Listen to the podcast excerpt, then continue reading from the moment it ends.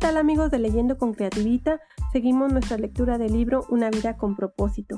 Estamos en el propósito número 5, que es Fuiste hecho para una misión. Y el día de hoy estamos en el día 39 de nuestro recorrido y se titula Nuestro día Equilibra tu vida.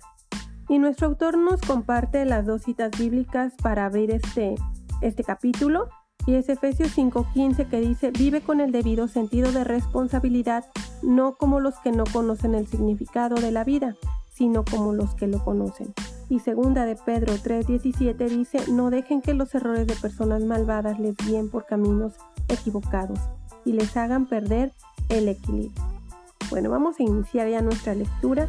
Dice así, benditos sean los equilibrados ya que superarán a todos. Uno de los eventos en las Olimpiadas de verano es el pentatlón Consta de cinco disciplinas, tiro de pistolas, esgrima, equitación, carrera y natación. La meta del atleta es ganar las cinco áreas y no solo en una o dos. Tu vida es un pentatlón de cinco propósitos y debes mantenerlos en balance. Esos propósitos los practicaron los primeros cristianos en Hechos 2. Los explicó Pablo en Efesios 4 y los modeló Jesús en Juan 17, pero se resumen en, la, en el gran mandamiento y la gran comisión de Jesús. Estas dos declaraciones engloban todo lo que este libro es, los cinco propósitos de Dios para tu vida. Número uno, ama a Dios con todo tu corazón.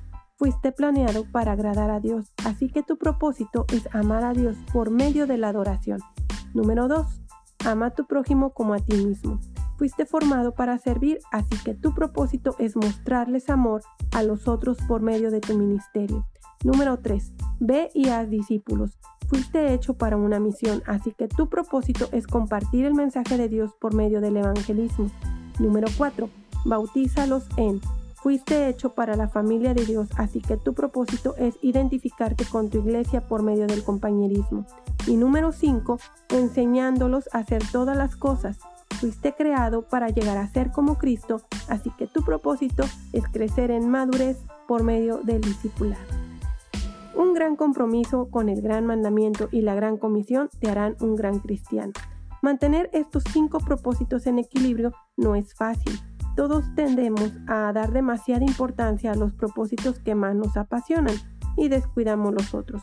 Las iglesias hacen lo mismo, pero tú puedes mantener tu vida equilibrada y seguir la pista, uniéndote a un grupo pequeño para el seguimiento, evaluando regularmente tu salud espiritual, registrando tus progresos, en un diario personal y comunicando a otros los que has aprendido. Esas son cuatro actividades importantes para vivir una vida con propósito. Si piensas seriamente en mantenerte creciendo, necesitarás desarrollar esos hábitos. Habla de esto con tu compañero espiritual o grupo pequeño. La mejor manera de apropiarse de los principios de este libro es abordándolos con otros en el ámbito de un grupo pequeño. La Biblia dice, el hierro se afila con el hierro y el hombre en el trato con el hombre. Aprendemos mejor en comunidad. Nuestras mentes se afilan y nuestras convicciones se profundizan mediante la conversación.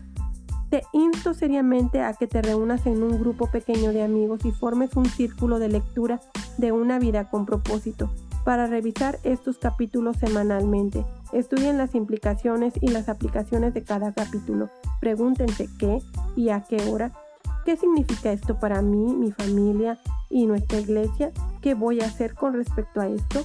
Pablo dijo, practica lo que has aprendido. En el apéndice 1 hay una lista de preguntas para compartir en sesiones de grupos pequeños o en clases de escuela dominical.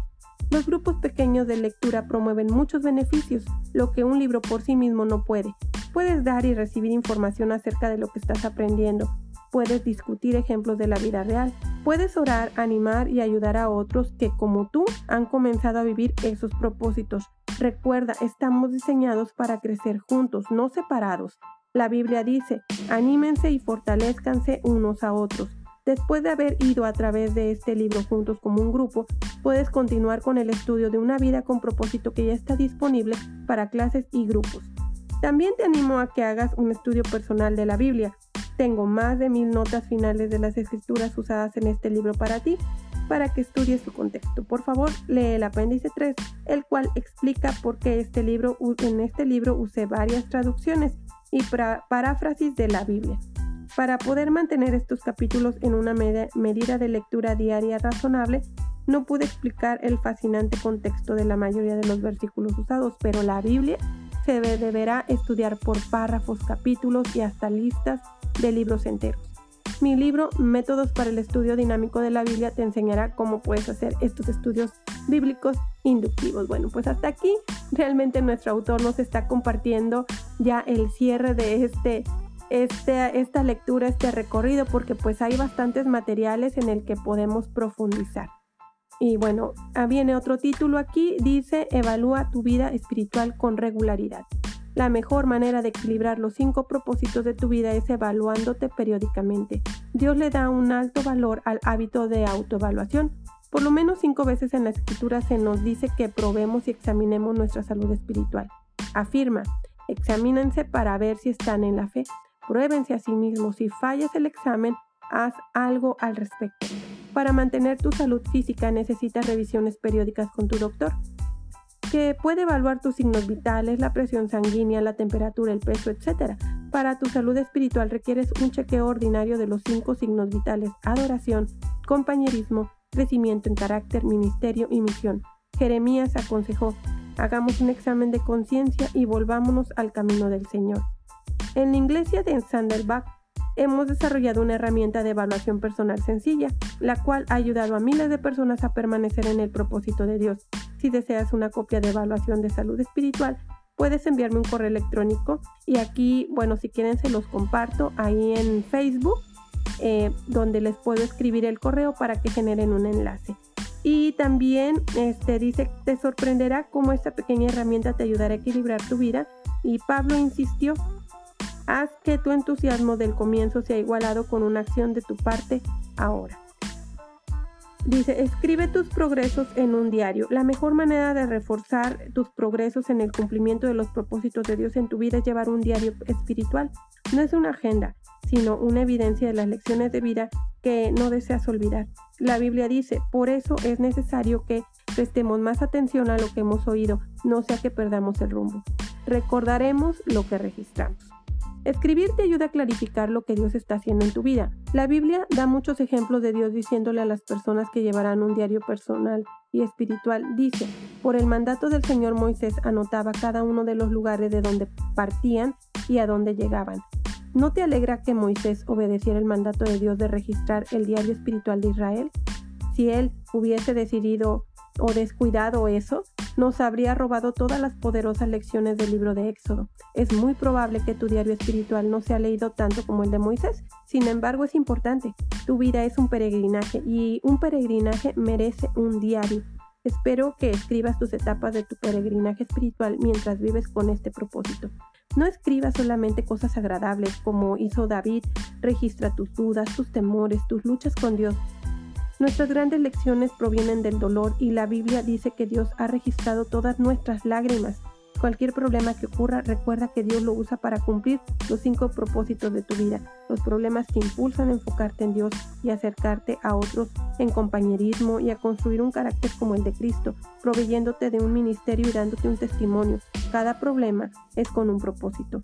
En medio de una experiencia dolorosa, el salmista escribió, que se escriba esto para las generaciones futuras y que el pueblo que será creado alabe al Señor. Se lo debes a las futuras generaciones de preservar el testimonio de cómo Dios te ayudó a cumplir sus propósitos en la tierra. Es un testimonio que continuará hablando mucho después de que estés en el cielo. Enseña a otros. Si quieres continuar creciendo, la mejor manera de aprender más es enseñar a otros lo que has aprendido. Proverbios nos dicen, quien bendice a otros es bendecido abundantemente. Los que ayudan a otros son ayudados. Los que enseñan conocimientos reciben más de Dios. Ahora que entiendes el propósito de tu vida, es tu responsabilidad llevar el mensaje a otros. Dios te llama para que seas su mensajero. Pablo dijo, yo quiero ahora que le digas esas mismas cosas a los seguidores en quienes puedes confiar para que las compartan a otros. En este libro te he dado lo que otros me enseñaron acerca del propósito de la vida. Tú debes ahora pasarlo a otros. Probablemente conoces a cientos de personas que no saben el propósito de la vida. Comparte estas verdades con tus hijos, tus amigos, tus compañeros de trabajo. Si le das este libro a un amigo, añádele una nota personal en, una página con dedicatoria. Mientras más sepas, Más espera Dios de ti que uses ese conocimiento para ayudar a otros. Santiago dijo, cualquiera que sabiendo hacer lo bueno no lo hace, está pecando. El conocimiento aumenta la responsabilidad, pero transmitir el propósito de la vida es mucho más que una obligación. Este es uno de los más grandes privilegios en la vida. Imagínate cuán diferente sería el mundo si cada uno conociera su propósito en la vida. Pablo dijo, si enseñas estas cosas a otros seguidores, serás un buen siervo de Cristo. Todo es para la gloria de Dios. La razón por la cual enseñamos lo que aprendemos es para dar la gloria a Dios y contribuir al crecimiento de su reino. La noche antes de su crucifixión, Jesús oró al Padre, yo te he glorificado en esta tierra al completar el trabajo que me diste. Cuando dijo estas palabras, no había muerto aún por nuestros pecados, así que, ¿cuál era el trabajo que había completado? En esa ocasión se estaba refiriendo a algo diferente de la expiación. La respuesta está en lo que afirmó en los siguientes 20 versículos de su oración. Jesús le dijo al Padre lo que había estado haciendo los últimos tres años, entrenando a sus discípulos para que siguieran los propósitos de Dios. Los ayudó a conocer y amar a Dios, adoración, enseñándoles a amarse los unos a los otros, compañerismo.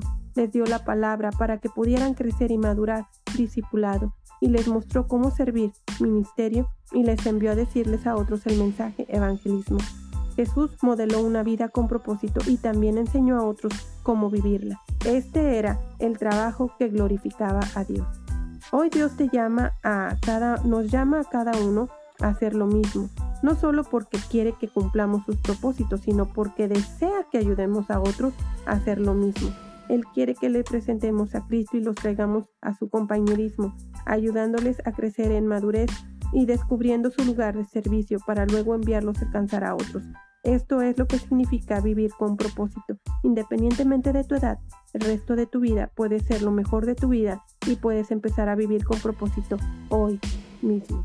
Bueno, vamos a cerrar este día con el punto de reflexión pensando en mi propósito del día 39. Bendito sea el equilibrio. Versículo para recordar, Efesios 5:15, dice, vive con el debido sentido de responsabilidad, no como los que no conocen el significado de la vida, sino como los que lo conocen. Y la pregunta para considerar es, ¿con cuál de las cuatro actividades puedo comenzar a seguir y equilibrar los cinco propósitos de Dios para mi vida? Bueno, hasta aquí hemos terminado el día número 39 y nos preparamos para el día número 40 y final de este hermoso libro que fue Una vida con propósito. Y bueno, les invitamos a, que se unan a nuestras redes sociales leyendo con creativita en Facebook y leyendo con creativita en YouTube donde estamos subiendo contenido. Y les también queremos invitarles a que se unan al grupo en Facebook que tenemos por la parte de la página Leyendo con Creativita. Hemos abierto un grupo que se llama Amigos con propósito, donde hemos comenzado a partir de este año, estamos en el año 2022 y comenzamos un recorrido a través de la Biblia. Entonces va a ser un espacio para que puedan ustedes estar participando, también para estar orando juntos, compartir experiencias juntos y bueno, les animo a que puedan unirse y bueno, nos preparamos ya para el día de mañana, el día número 40 que se titula Vive con propósito. Y bueno, estamos expectantes de lo que nuestro autor nos va a estar compartiendo. Por lo pronto me despido, bendiciones, hasta pronto.